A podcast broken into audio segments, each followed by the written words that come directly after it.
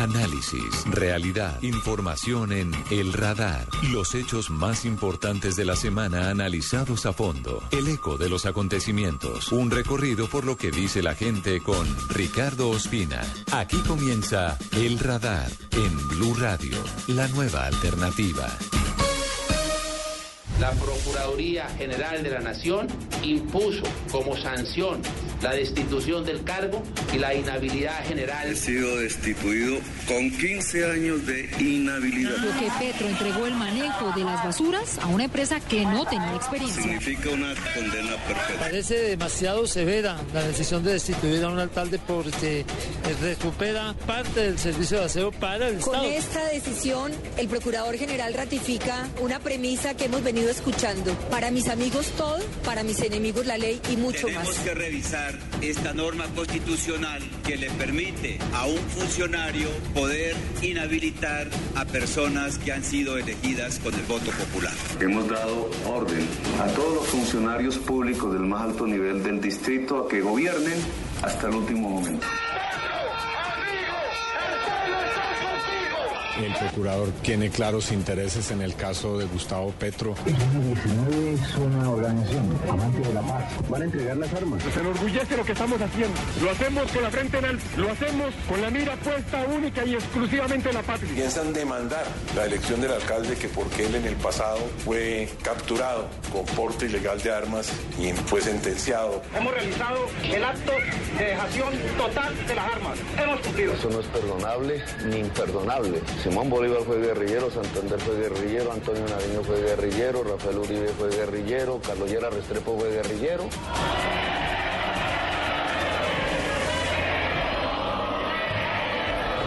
Violado nuestro derecho al voto, han violado el derecho a la democracia, a la libertad. Lograr que personas que antes estaban alzados en armas hoy tienen la posibilidad de que el pueblo los elija en cargos de suma importancia para la democracia colombiana. Colombia es un acto de rebeldía. La historia de los seres humanos tiene actos de rebeldía. No se necesitan perdonar, han sido necesarios.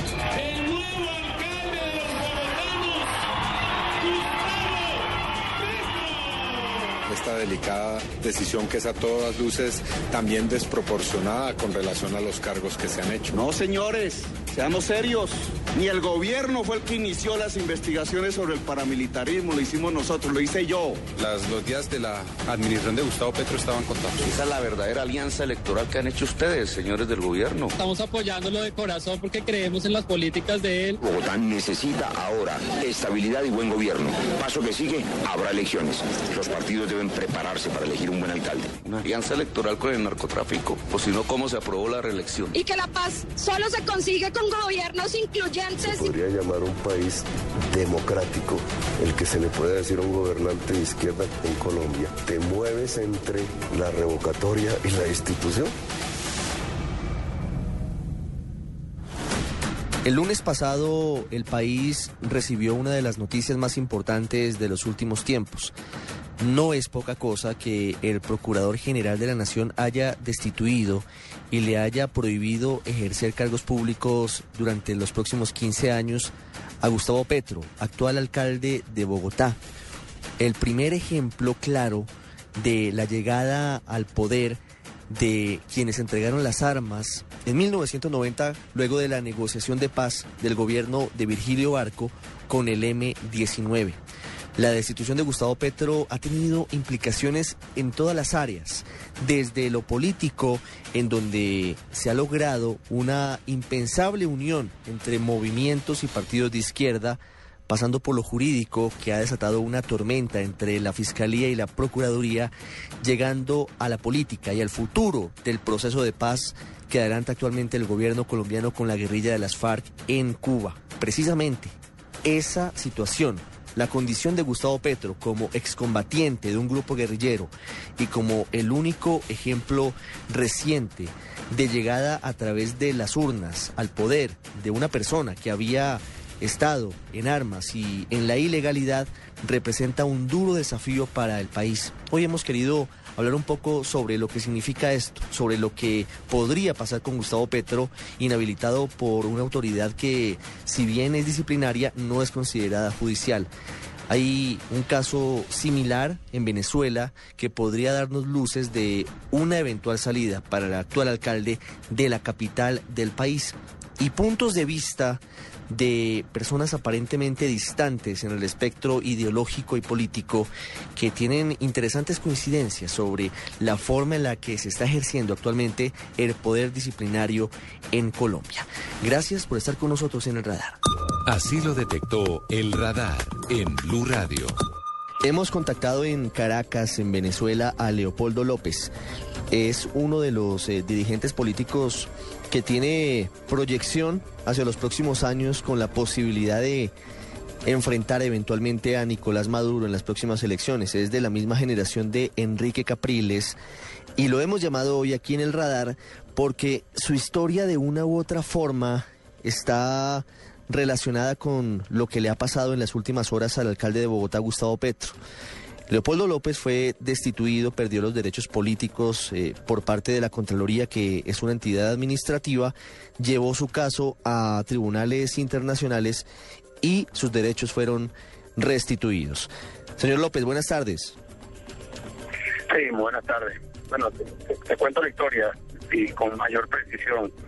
Eh, yo fui alcalde del municipio de Chacao, la capital de Venezuela, en Caracas, durante ocho años una gestión que tenía más del 90% de apoyo popular, lo que me llevó a presentarme como alcalde mayor, alcalde metropolitano de Caracas para las elecciones del año 2008 y tenía un apoyo en todos los sondeos de más del 70%. No había manera que el, oficialismo pudiese ganar.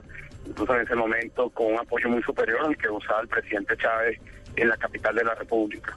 Al no poderme ganar con el apoyo popular, el gobierno decidió una inhabilitación administrativa que con una decisión de una firma sin ningún tipo de paso previo, ni sentencia, ni juicio penal, tal como lo establece la Constitución y, el, y, todo lo que son la Convención Interamericana de Derechos Humanos, fui inhabilitado. Por lo tanto, no pude presentar mi, mi candidatura y esa inhabilitación se postergó por algunos años. Yo llevé mi caso a todas las instancias, tanto en Venezuela, para agotar las instancias nacionales, lo llevé a la Comisión Interamericana de Derechos Humanos y luego a la Corte Interamericana de Derechos Humanos. Es el, el judicial de protección. Eh, tenemos todos los latinoamericanos que somos parte de lo que es el sistema interamericano de la OEA. Eh, luego de cinco años de litigio, nosotros logramos una victoria sobre lo que fue una violación de mis derechos políticos. Este fue el primer caso eh, de la Corte Interamericana de Derechos Humanos, una corte muy prestigiosa que ha tenido sentencias históricas como sentencias contra Fujimori en su momento, contra lo que fueron las desapariciones en Centroamérica, contra eh, la eh, torturas, desapariciones y violaciones de derechos humanos de las dictaduras del Cono Sur. La Corte Interamericana de Derechos Humanos ha sido para el continente una referencia moral, una referencia de derechos humanos, una referencia muy significativa en lo que han sido casos, habiendo agotado las instancias internas, han tenido que acudir a las instancias internacionales. Mm. El caso concreto que nosotros tuvimos en Venezuela, luego de la decisión favorable de la sentencia, el gobierno venezolano, en lugar de acatar la sentencia, tomó la decisión de salirse del sistema interamericano de derechos humanos, de salirse de la Corte Interamericana de Derechos Humanos eh, a raíz de lo que fue la decisión de la Corte con respecto a mi caso. Hay algo muy importante y para explicar el, por qué es una violación a los derechos humanos una inhabilitación política y, eso lo establece en el caso venezolano tanto la Constitución como lo establece de una manera muy clara la Convención Americana de Derechos Humanos a la que estamos eh, sometidos todos los países del continente a excepción de Cuba. Para que una persona sea inhabilitada tiene que haber eh, sido sentenciada penalmente con sentencia firme. Es decir, no puede dar una inhabilitación política si no hay una sentencia penal definitivamente firme, porque la inhabilitación política solo puede ser consecuencia de una decisión judicial, no de una decisión administrativa. Esto lo dice, como decía anteriormente, y en el caso venezolano no es constitución, pero también está explícito y eso fue Convención Americana de Derechos Humanos. Sí. Antes de, ir a la Corte Interamericana y antes de ir a la Comisión Interamericana de Derechos Humanos, ¿qué instancias agotó usted en Venezuela? Toda instancia. Nosotros acudimos, por supuesto, a los procesos internos del organismo que se inhabilitó, y fue una inhabilitación política cobarde en el caso venezolano y absolutamente sustancial ante el hecho de que yo alcalde metropolitano de la ciudad. ¿Qué recursos interpuso usted en Venezuela? Nosotros agotamos toda la instancia a nivel de la Contraloría General de la República y luego nosotros recurrimos al Tribunal Supremo de Justicia. Fue una audiencia muy famosa, muy que llamó mucho la atención de la opinión pública en ese momento y ocurrió lo que nosotros sabemos que ocurrir, que el Tribunal Supremo dominado políticamente como está en Venezuela, sometido al interés político y no a la justicia, como es evidente en el caso venezolano, pues decidió eh, no eh, acatar lo que establece la constitución venezolana con respecto a la a la necesidad de tener una sentencia penal para eh, las inhabilitaciones. Haber agotado las instancias internas, es decir, haber ido hasta el Tribunal Supremo de Justicia, pues se convierte en una condición necesaria para llevar el caso a nivel de las instancias internacionales. Y es allí cuando llevó el caso a la Comisión Interamericana de Derechos Humanos y luego a la Corte Interamericana de Derechos Humanos. Mi caso, en el caso de la Corte Interamericana, fue el primero que ha sido admitido en la historia de la Corte con respecto a los derechos de participación política. Y la sentencia favorable que se emitió en septiembre del año 2011 fue una sentencia eh, histórica en el sentido de que por primera vez la Corte se pronuncia sobre la participación política como un derecho humano y la eh, restricción que tiene que existir ante una inhabilitación de acatar exista una sentencia penal definitivamente firme.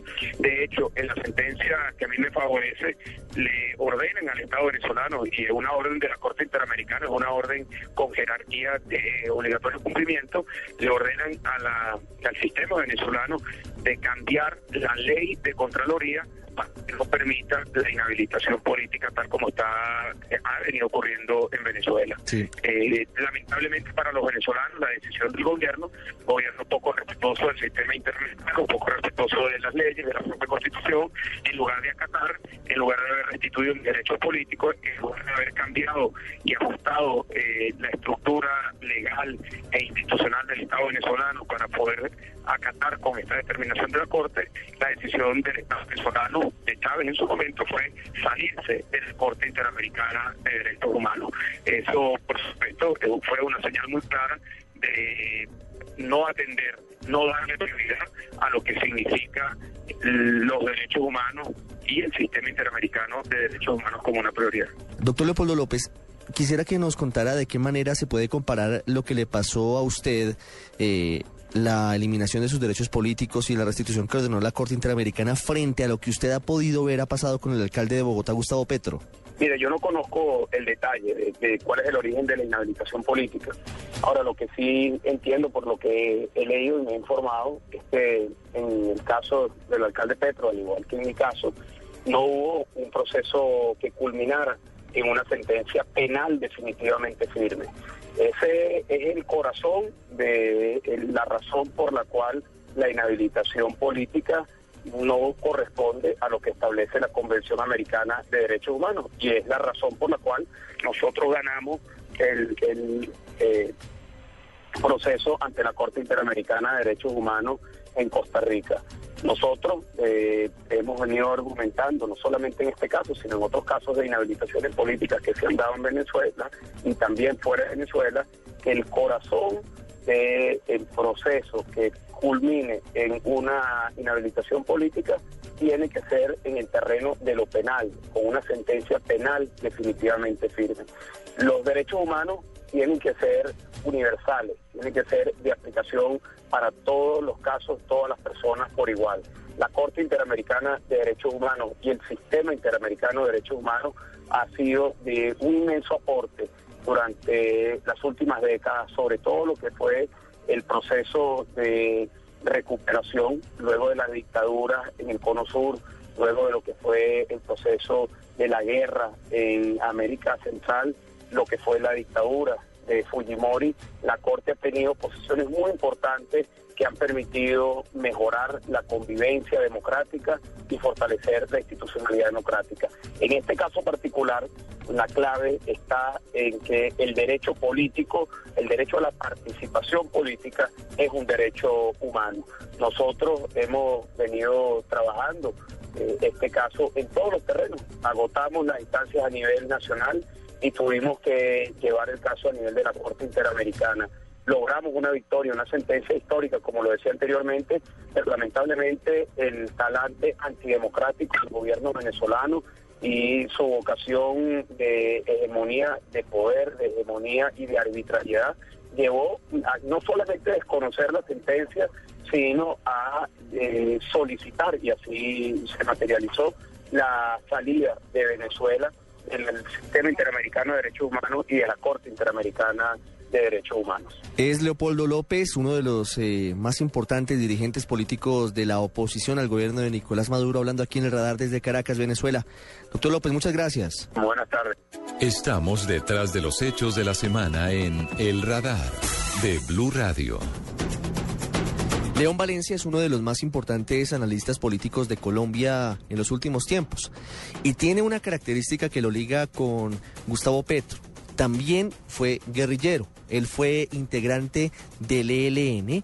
Ahora, por supuesto, después de más de dos décadas de haber entregado las armas, desde la legalidad analiza los hechos recientes, la destitución del alcalde mayor de la capital del país. El alcalde Petro pasó en una situación en la cual no tenía un gran apoyo en las encuestas, había una crítica muy grande de los medios de comunicación a su gestión, estaba en una situación eh, de cuestionamientos diversos a su modelo de gobierno y a temas como la recolección de las basuras eh, y por cuenta de, del fallo del Procurador General de la Nación pues ha pasado de tener ese bajo nivel en las encuestas a tener una solidaridad muy grande del país y de Bogotá y de la comunidad internacional. En menos de cuatro días ya pues eh, saltó a la favorabilidad en las encuestas unos 20 puntos, son los mismos que perdió el procurador por ese fallo, ha recibido el apoyo del embajador próximo de Estados Unidos en Colombia, la Oficina de Naciones Unidas en Colombia ha dicho que lo va a investigar, va a investigar al procurador si hay una violación de los derechos humanos, lo propio ha dicho el fiscal general que está indagando si hubo irregularidades en ese fallo, y bueno, hay unas movilizaciones enormes el primer día y otra el día viernes, con lo cual, digamos, se ha creado una nueva situación para el alcalde Petro. ¿Por qué esta reacción? de la ciudadanía, ¿por qué esta reacción de la comunidad internacional? Porque el fallo es muy desmesurado, porque aquí se presentaron tres días en las cuales las basuras estaban regadas por las calles, varias noches donde había una perturbación de la recolección de basuras, pero, pero bueno, eso se normalizó, la ciudad volvió a su curso, ahí se cometieron fallas planeación, fallas de ejecución del cambio de modelo de recolección de las basuras, pero esto no podía meritar que fuera una destitución durante 15 años de inhabilidad, y eso yo creo que es lo que la gente siente, y además la gente siente, mucha gente rabia con el procurador por otras decisiones que ha tomado, y creo que esa rabia con el procurador y también la reacción ante la desmesura por el tipo de sanción que se le puso es lo que ha suscitado este apoyo ciudadano a Petro. Ahora, Petro tiene que aceptar los fallos, en democracia se aceptan los fallos y se respetan, así haya, digamos, un cuestionamiento a los propios fallos, así eh, hay una inconformidad enorme con ese fallo y lo que tiene que prepararse Petro es o para interponer todos los recursos que tenga legales y para eventualmente salir de la alcaldía, actuar con cabeza fría, aprovechar todo el apoyo ciudadano que tiene en función de ir a elecciones atípicas y de que quizás una persona cercana a su programa de gobierno gane esas elecciones y le dé continuidad a su proyecto político y a su gobierno, tiene que buscar un acuerdo con el presidente de la República, con el presidente Santos, para que esto sea una transición tranquila, para que las personas que designen Santos de la terna o, personas encargadas con poco tiempo del propio gobierno sean gente que respete lo que ha hecho Petro y lo que está haciendo Petro y entonces se puede hacer tranquila y podamos tener en la ciudad unas elecciones atípicas que garanticen que quienes están, eh, quienes han hecho muchas movidas para buscar sacar a Petro, no se salgan con la suya. Por ejemplo, el uribismo que de muchas medidas para intentar sacar a, Petro no salga con las suyas y haya continuidad del proyecto de Petro que mm, debe tener sus grandes fallas y puede tener sus deficiencias, pero al fin y al cabo tuvo las ganó limpiamente en unas elecciones y tuvo su oportunidad de, gobernar por dos años. Opuestos en El Radar de Blue Radio. Juan Carlos Flores es historiador y es una de las personas que más conoce Bogotá. Ha sido concejal en varias oportunidades, ha intentado llegar a la alcaldía de la capital del país y desde su óptica, desde el recorrido que ha tenido en los últimos 20 años en la ciudad, nos cuenta cuál es su análisis desde la gente sobre lo que está pasando con la ciudad, con la posible salida de Gustavo Petro de la alcaldía y con todo lo que falta por hacer en la capital del país. Es indudable que una mayoría de bogotanos siente que la sanción del señor Procurador General de la República al alcalde mayor de Bogotá 15 años eh, de inhabilidad en sus derechos políticos es eh, demasiado dura. Esta sanción está originada en una ley, Código Disciplinario Único, que en su momento los medios de comunicación llamaron el Código Talibán y que en el año 2001 fue aprobada por todas las bancadas del Congreso. Una de las paradojas de esta sanción es que Gustavo Pedro Rego, como representante a la Cámara por el Polo Democrático en el año 2001, fue uno de los parlamentarios que votó a favor de este código disciplinario único o ley talibán, como hace un momento recordaba, fue denominada en ese entonces por un amplio sector de la opinión pública. La sanción entonces es a todas luces por su dimensión injusta, eh, piensa una parte considerable de la ciudadanía.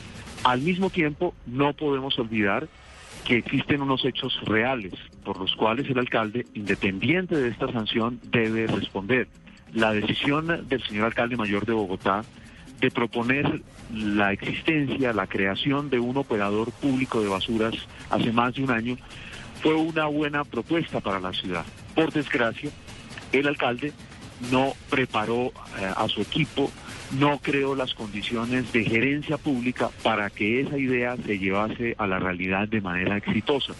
Medellín tiene un operador público de basuras que funciona bien Sorprende que en aquel entonces ni el alcalde ni, sus colaboradores en la empresa Acueducto, en la entidad encargada del manejo de las basuras en la ciudad, se tomaran el trabajo de viajar a Medellín para aprender de esa experiencia. Es entonces importante señalar que debe distinguirse entre la extremada dureza de la sanción que se le impone al señor alcalde mayor y las responsabilidades que el alcalde debe asumir ante los bogotanos por su enorme incapacidad en la gestión. El alcalde Petro ha resultado muy bueno para comunicar, muy bueno para debatir, para convocar a sus seguidores, pero los hechos demuestran, y así lo piensa la gran mayoría de los bogotanos, que como gerente público, como administrador de la ciudad, como persona que debía preocuparse del día a día de los asuntos y de los problemas urbanos, el alcalde ha resultado un desastre. Tenemos entonces en el doctor Petro a un político muy hábil para agitar, para proponer, pero a un político desastroso a la hora el futuro de Gustavo Petro se definirá seguramente en un mes, cuando la Procuraduría defina si acepta o no el recurso de reposición que interpondría su defensa a finales de este año y mientras tanto avanza también un caso por los mismos hechos interpuesto por el alcalde Petro ante la Corte Interamericana de Derechos Humanos. Una pausa y ya regresamos al radar.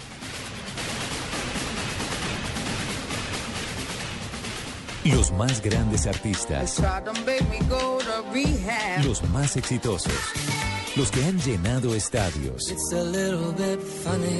Empezaron con una canción. Blue Radio presenta este sábado un especial con esas canciones que abrieron el camino hacia el éxito de sus protagonistas. En escena, el primer éxito las primeras canciones que llegaron a las listas del mundo de los artistas más grandes en la música. En escena, el primer éxito, este sábado desde las 3 de la tarde en Blue Radio y bluradio.com, la nueva alternativa. Interrumpimos la programación para escuchar. Colombianos Este 31 de diciembre en Voz Populi no descansamos. ¿en serio? No. Desde las 10 de la noche. Este 31 de diciembre trabajamos todos los personajes. Gabriel de las Casas. Este. Gabriel. Este 31 de diciembre nos tocó trabajar. Vamos a despedir el 2013 como Dios manda. Radio Operadora. Presente con todas las frecuencias de Blue. Lulú. Presente, baby. Obvio que Todos los personajes despiden el año en Blue. Les habla el aún alcalde Gustavo Petro para invitarlos este 31 de diciembre a que no se pierdan el especial de Voz Populi de 10 a 12 de la noche.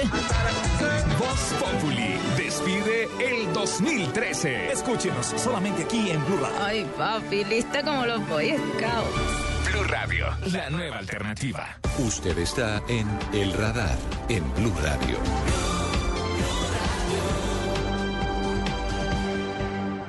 La educación en Colombia. Toda persona tiene derecho a la educación. Artículo 26 de la Declaración Universal de los Derechos Humanos. Si los colegios cumpliéramos la Ley General de Educación, que es la 115, el sistema escolar funcionaría mucho mejor. En el 2009, Colombia invirtió en gasto militar 3,7% del Producto Interno Bruto.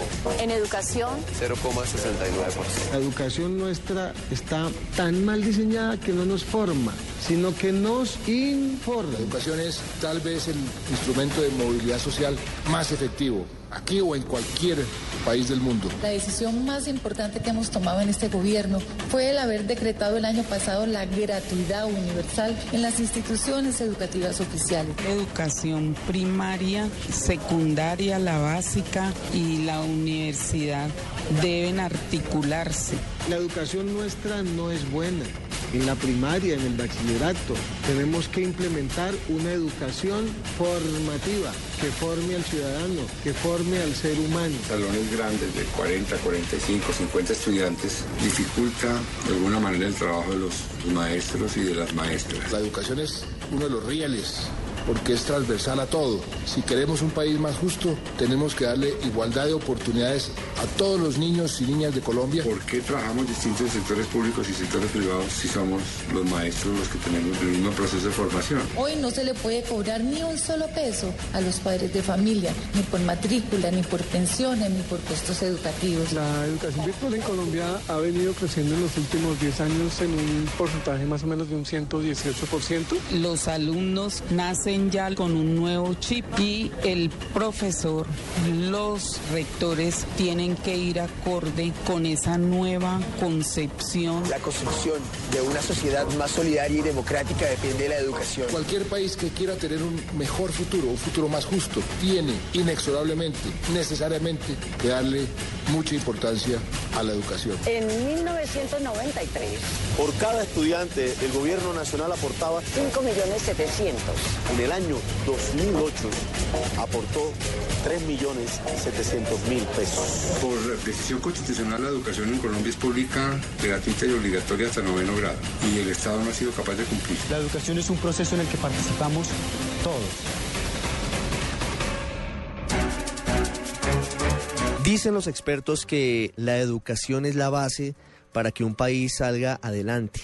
Y en ese sentido nos han dado ejemplos durante la historia de la humanidad varias civilizaciones y muchos países, como Japón, que salió adelante luego de la terrible consecuencia de la Segunda Guerra Mundial con eh, un par de bombas atómicas lanzadas por Estados Unidos en Hiroshima y Nagasaki con la calidad de su educación. Y en similares circunstancias hemos visto lo que ha pasado en otros países del lejano oriente, como Singapur y China, que han tenido la capacidad de llegar a niveles de potencias, sobre todo en el caso chino, por medio de la inversión y del desarrollo de sus niveles educativos. Colombia, infortunadamente, no ha logrado posicionar su educación como uno de los factores para su desarrollo. De hecho, hemos vuelto a nuestra triste realidad luego de conocer los resultados de las pruebas del Programa Internacional para la Evaluación de Estudiantes, que son la puerta de entrada al Club de Países Desarrollados del Mundo, a la OCDE. En esa evaluación, Colombia ocupó el triste, deshonroso y lamentable puesto 62 entre 65 países evaluados.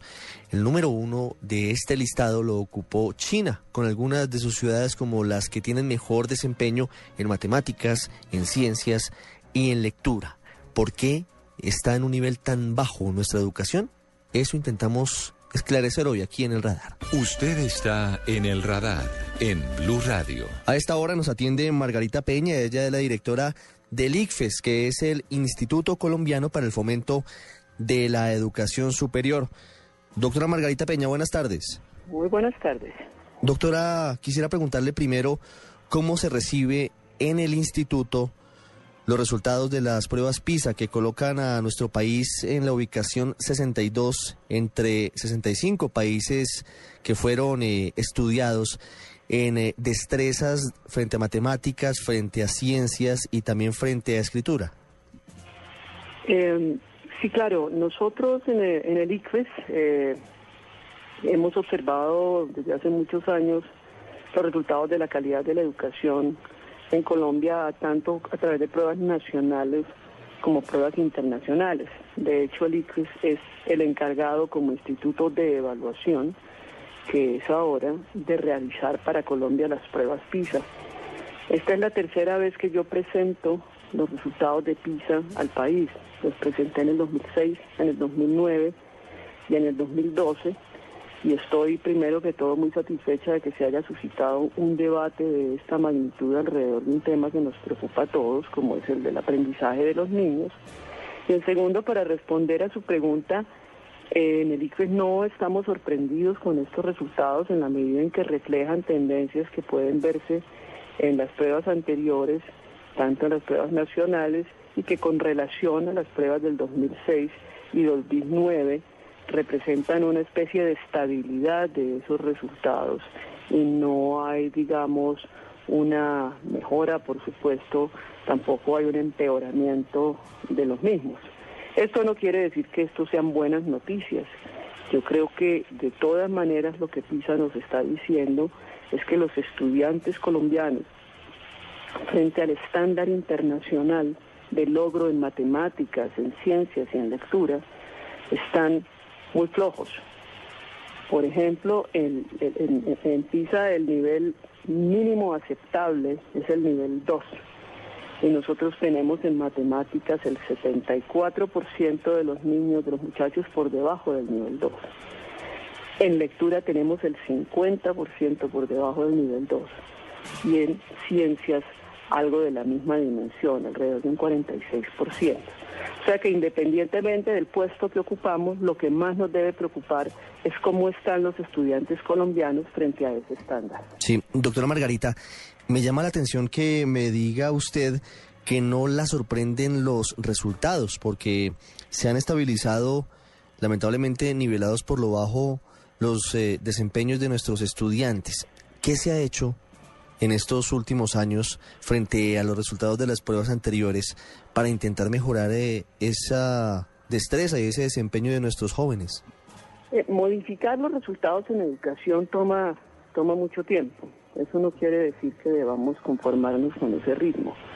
Colombia tiene una historia en su sistema educativo en la que viene muy abajo y en la que los últimos años ha logrado unos aumentos notables de cobertura que incluso la OCDE señala como que no son incompatibles con los resultados que Colombia tiene. Dicho de otra forma, el riesgo muy grande era empeorar la, la, calidad de la educación en un escenario en el que han crecido enormemente la matrícula colombiana y se han incorporado al, al sistema educativo jóvenes y niños que vienen de estratos socioeconómicos más pobres y la pobreza, como sabemos, tiene mucho que ver en, los resultados de la, de la educación.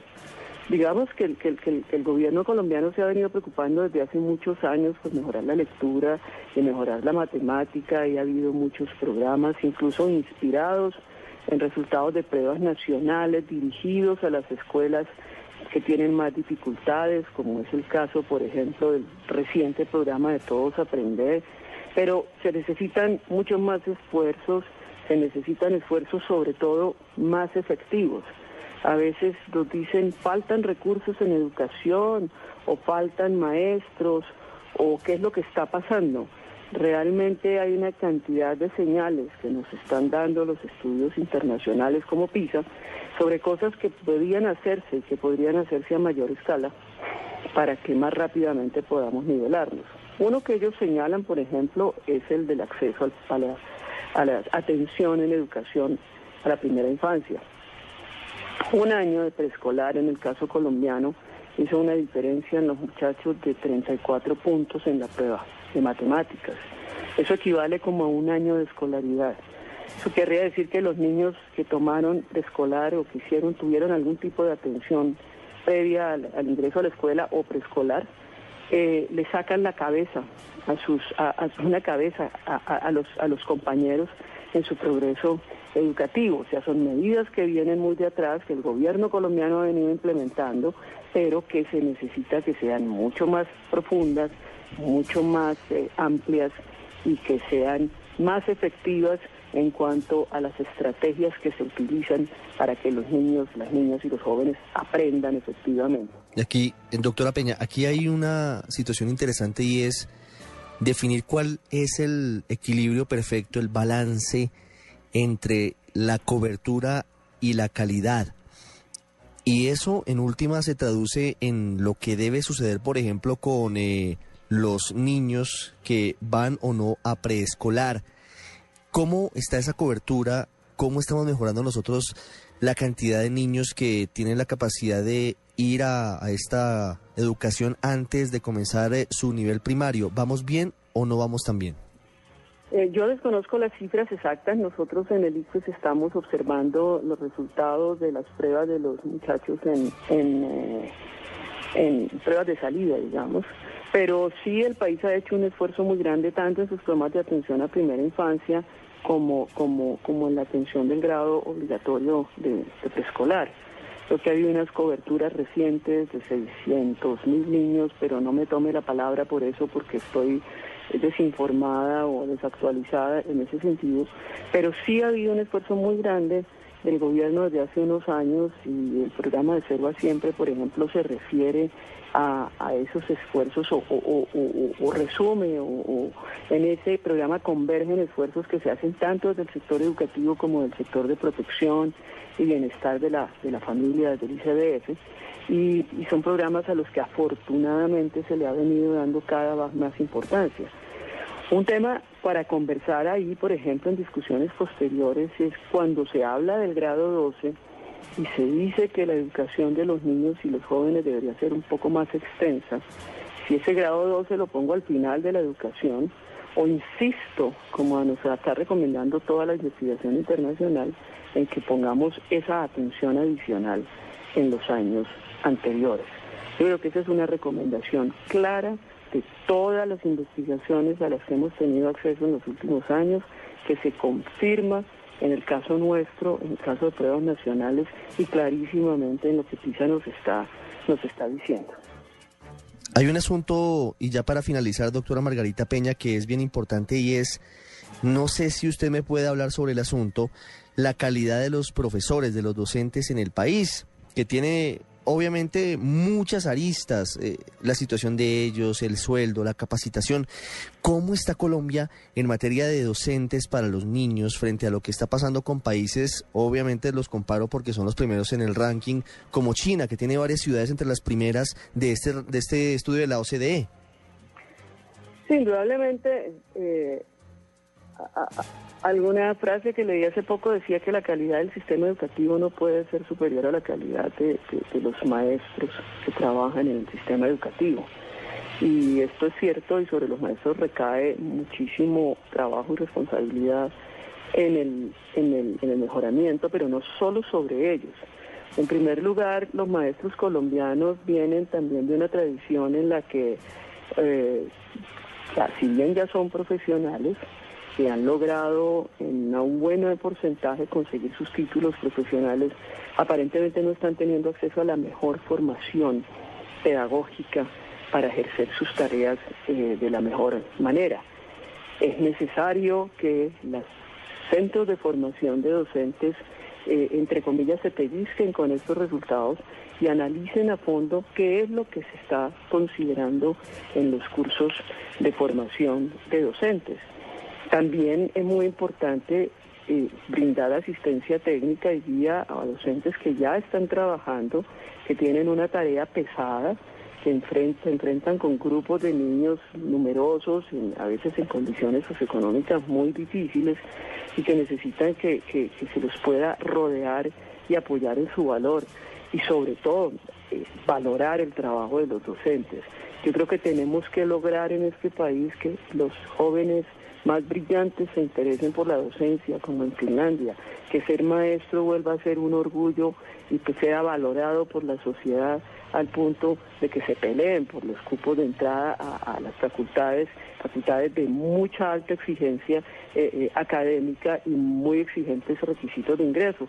Para nadie es un secreto que quienes están ingresando a nuestras escuelas de educación no son los mejores bachilleres. Por eso recientemente también se ha puesto en marcha un programa para enganchar con, créditos condonables a, bachilleres eh, que, obtengan unos resultados muy altos en las pruebas de salida de educación media, en Saber 11, y que, y que se interesen por la educación. Pero para eso tenemos que mejorar también la oferta de formación que se está dando y sobre todo orientarla, tanto en la formación inicial como en los esfuerzos de formación en servicio de quienes ya están trabajando, a trabajar alrededor de buenas experiencias, experiencias docentes que realmente eh, redunden en el aprendizaje de, los estudiantes, pedagogías efectivas que muchos maestros en Colombia manejan, que pueden enseñarle a otros como, como, como en esfuerzos de, educación de pares, pero que también las facultades de educación y los esfuerzos de educación continuada deberían poder ofrecer. Es Margarita Peña, directora del ICFES, a esta hora aquí en el radar, hablando sobre un asunto que debería preocuparnos más y debería superar la coyuntura que significa la entrega de los resultados de las pruebas PISA. Es un asunto de fondo, de base que puede significar la diferencia entre seguir siendo un país del tercer mundo y avanzar hacia lo que quiere el gobierno, que es que lleguemos al club de los países desarrollados, de los países con buenas prácticas. Doctora Peña, gracias. Muchísimas gracias a ustedes. Una buena tarde. Así lo detectó el radar en Blue Radio. A esta hora nos atiende John Ávila, él es director del Centro de Estudios e Investigaciones Docentes de FECODE, la Federación Colombiana de Educadores. Profesor Ávila, buenas tardes. Muy buenas tardes, un saludo a la audiencia y al programa de Blue Radio. Profesor, gracias por atendernos. Ya un poco más reposados, ¿cómo han eh, analizado y estudiado ustedes allí en FECODE los resultados de las pruebas PISA que nos han eh, dejado a todos preocupados por la calidad educativa de nuestros jóvenes en el país? Bueno, yo creo que es muy importante que la sociedad entera se vuelque a mirar la educación, a analizarla con cuidado, con detalle. Creo que hay que hacer dos tipos de análisis. Hay que mirar qué está pasando en la educación, pero también hay que analizar la estructura de la evaluación PISA y si ese tipo de examen y de pruebas internacionales son útiles y pertinentes para Colombia. Creemos que no, que no es así, no nos aportan mucho porque no reconocen cosas específicas del contexto nuestro. Sin embargo, sí tenemos que decir que la educación está en una situación difícil y que tenemos que hacer muchos esfuerzos por salir de esa situación difícil. Es una situación que se genera por la confluencia de muchos factores, ¿sí? No podemos decir que uno o dos o tres cosas de la educación son las responsables de todo lo que está pasando en el sistema educativo. Tenemos que decir que hay en crisis, pero hay una confluencia enorme de factores. Y también tenemos que decir que las políticas educativas de los últimos 12 años no han contribuido a, a solucionar esos problemas. Por el contrario, los han agravado. La educación históricamente viene mal desde la colonia hasta nuestros días pero después del 2001, que se aplicó la reforma de las transferencias, eh, eh, se aceleró la crisis y la caída de los resultados en la educación frente a exigencias y, frente a evaluaciones de todo tipo. Eh, tenemos que decir que también hay que hacer evaluaciones cualitativas, no solamente las cuantitativas. La evaluación PISA es un programa que evalúa la evaluación a los países desarrollados y no podemos comparar nuestro sistema educativo con el de esos países. Creo que necesitamos otro tipo de evaluación más cualitativa que identifique nuestros problemas y que no haga una lectura homogénea y comparativa como si las realidades fueran exactamente iguales. Sí, profesor, pero quisiera preguntarle, entonces, ¿ustedes no valoran como importante la prueba PISA porque eh, no tienen en cuenta algunas variables eh, que específicamente se trabajan bien? Es decir, eh, podemos decir que a los profesores agremiados en FECODE no les parece importante la prueba PISA? Vea, si usted mira, no solamente es en FECODE, hay un debate internacional que está eh, analizando si la prueba PISA es pertinente o no. Yo sé que la prensa y muchas autoridades, especialmente de política educativa, y por ser una prueba que es mm, dirigida y controlada por la Organización para la Cooperación y el Desarrollo Económico, se le da la máxima importancia en el mundo. Pero si usted analiza, eh, por ejemplo, Diane Ravitch, que es asesora fue asesora del gobierno Bush en educación, ella tiene reparos frente a la metodología y los resultados de la prueba PISA. La Universidad de Wisconsin en Madison, Estados Unidos, también tiene reparos. Eh, analistas de las universidades de Dinamarca y de Inglaterra que han mirado, que han analizado el punto de cómo la prueba PISA se basa en la aplicación del método de RAIS para estandarizar los resultados, muestran que la prueba PISA no refleja al todo eh, la pertinencia y que sus resultados no son del todo pertinentes para los sistemas educativos. Creo que la idea de comparar la educación a escala internacional amerita más indicadores y amerita más procesos de evaluación, de observación y otros factores adicionales de comparación que los únicos que establece la la prueba PISA, ¿no? Es una prueba que se hace... Es una prueba importante, pero no es suficiente para entender realidades tan complejas, tan diversas y tan heterogéneas. Claro. Por ejemplo, un hecho muy sencillo, compara a Shanghái con Canadá, Y geográficamente son dos mundos totalmente distintos porque aunque la eh, Shanghái es una población concentrada en una pequeña área geográfica y compara los resultados de eso con Canadá, que es de unas dimensiones eh, muy grandes comparadas al, tamaño de la ciudad de Shanghái, ¿sí? Y hace esas dos comparaciones, la población de Shanghái es más homogénea. En cambio, en la población de Canadá hay diversidades geográficas, económicas, sociales, culturales que nos reflejan en la prueba. Lo mismo pasa al comparar Shanghái con Finlandia. ¿Por qué Finlandia bajó? ¿sí? No es culpa de Finlandia, es culpa de las debilidades metodológicas que tiene la prueba. Y finalmente compara los países de Latinoamérica, que todos los países de Latinoamérica están en los últimos renglones, en las últimas posiciones, con esos países, con esas ciudades de China, Corea, Singapur, que son ciudades pequeñas y que, que el solo factor geográfico determina que los resultados sean diferentes. Sin embargo... no podemos alabar y endiosar una prueba de estas. No, por supuesto. Tenemos que mirar sus debilidades porque si, si generalizamos lo que dice la prueba, vamos a hacer diagnósticos equivocados sobre nuestra propia realidad y vamos a hacer propuestas que no van a tener sentido y viabilidad para el sistema educativo. Bueno, pero reconoce usted, por ejemplo, que es una prueba que le hacen a 510 mil jóvenes, tal vez es la más completa muestra que se hace en el mundo, muchachos de 15 años de 65 países. Y entre esos 65 países nosotros tenemos el doloroso puesto 62. ¿No le parece que es eh, por lo menos preocupante la situación?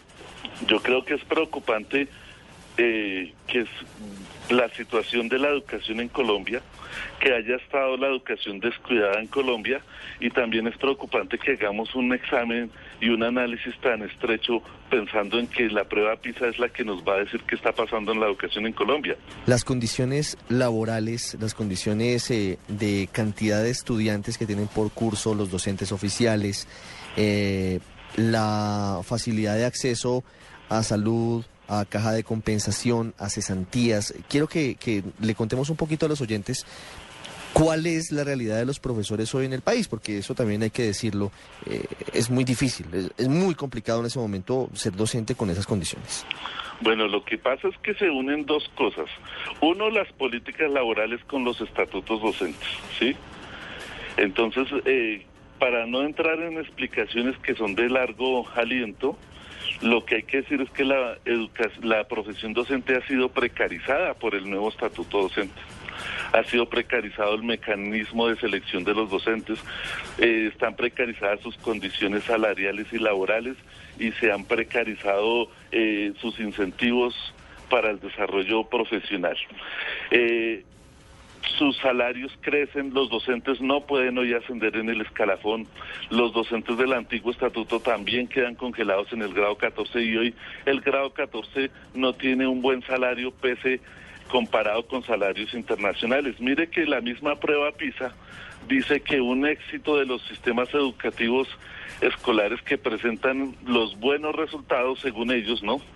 Eh, eh, son los que mejor invierten en el salario de los profesores. ¿Sí?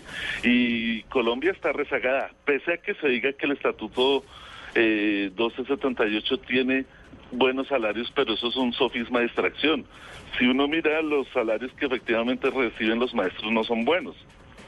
Entonces ha habido una precarización de, del estatuto de la profesión docente, un estancamiento en la carrera y una aniquilación de los incentivos académicos. Un docente estudia, hace su doctorado, hace su maestría y a pesar de eso no puede ascender en el escalafón porque existen barreras y trabas institucionales. Y eso es, es un poco incoherente y demuestra las, la precariedad del Estado en este tipo de políticas. El docente estudia en las universidades que el Estado avala, hace su maestría y luego presenta un examen para ascender en el escalafón y pierde el examen, no saca el puntaje que, que ha requerido. ¿Qué quiere decir esto frente a la maestría que hizo? Ah, eso hay que cuestionarlo. Entonces, eh, eh, ese es un factor importante, o sea, las políticas profesionales están es precarizando el ejercicio de la profesión.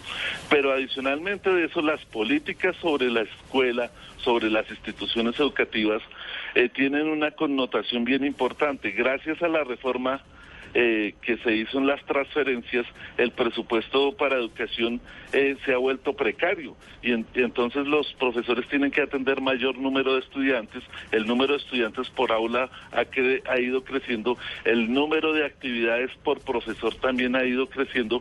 El, y ha aumentado las sobrecargas laborales para responder a las nuevas demandas institucionales que surgen con los crecimientos de cobertura y estrechados pues por la disponibilidad de recursos. Eso también afecta a la profesión, entonces hay que mirar ese conjunto de cosas.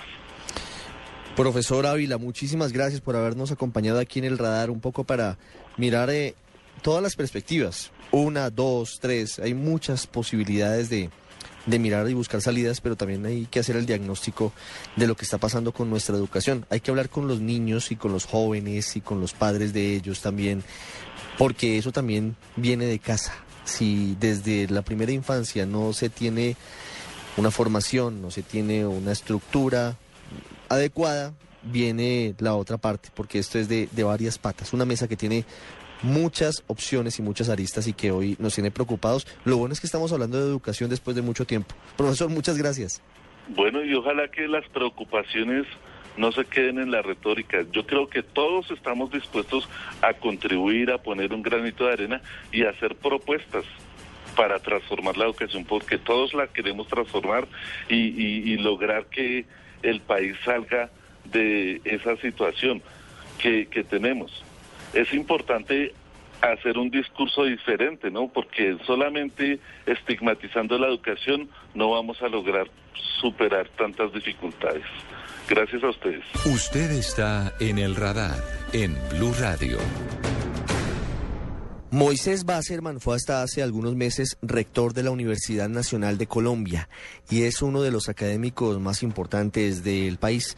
Él nos cuenta cuál es su punto de vista frente a las pruebas PISA, el lamentable desempeño de los jóvenes colombianos y advierte sobre la necesidad del mejoramiento urgente de la calidad educativa en los colegios porque muy pronto se vería seriamente afectado el nivel de los estudiantes universitarios. Cuando entré a la Universidad Nacional hace 50 años, todavía los estudiantes mejor preparados venían de colegios públicos emblemáticos como el Camino Torres o el Nicolás Esguerra, aunque ya empezaban a perfilarse algunos privados.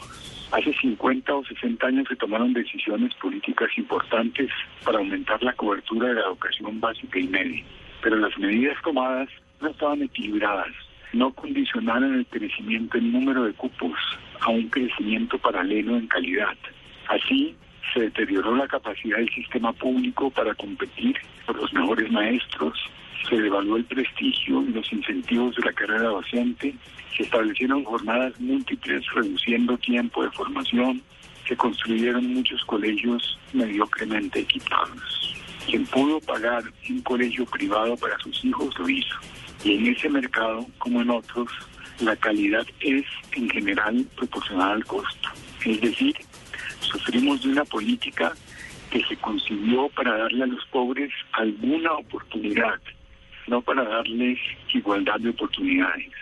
Los resultados están hoy a la vista. La educación en los colegios privados bilingües y de prestigio es muy buena. La de los públicos, con excepciones heroicas, no lo es. Como el hombre es el único animal que se tropieza dos veces con la misma piedra, llevamos algunos años creando las condiciones para que entre 20 o 30 alguien diga esto mismo acerca de las universidades. Francisco Cajiao ha sido un académico cuya vida ha estado permanentemente ligada al asunto de la educación. De hecho, ha tenido cargos que tienen que ver con la forma en la que se debe dar la educación en nuestro país. Él pide urgentes reformas al sistema para permitir que nuestra sociedad sea más competitiva? En días pasados eh, se publicaron los resultados de las pruebas PISA que han generado un gran movimiento y una gran eh, discusión y un debate muy amplio en todos los medios de comunicación del país. Y yo creo que ya ese es un primer buen resultado de las pruebas, aunque el contenido no sea bueno.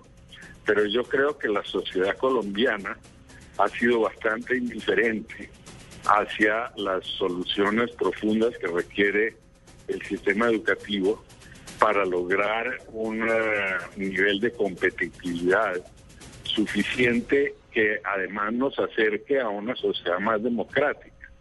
Yo creo que el, eh, el gran problema de estas pruebas o de los resultados es la diferencia enorme que existe entre los colegios privados de alta calidad y los resultados de las pruebas en jóvenes que asisten a la educación pública. Esto es una gran amenaza para el país porque nos muestra que los eh, niños y niñas que están en, eh, en condiciones más desfavorables más vulnerables tendrán cada vez menos oportunidades de progresar dentro del país. Yo creo que lo más importante de todo esto es que este debate no se muera rápidamente, sino que realmente involucre a quienes tienen capacidad de tomar grandes decisiones. Desde luego que este tema se convierta en un tema fundamental de la próxima campaña presidencial. Frente a estas cifras, frente a estas estadísticas que señalan que Colombia está casi que en el tercer peor lugar de los 65 países evaluados por la OCDE. El gobierno nacional afirma que está trabajando de manera intensa para mejorar los desempeños en matemáticas, en ciencias y también en lectura y que en mediano plazo se podrían ver los resultados. Amanecerá y veremos. Gracias por habernos acompañado.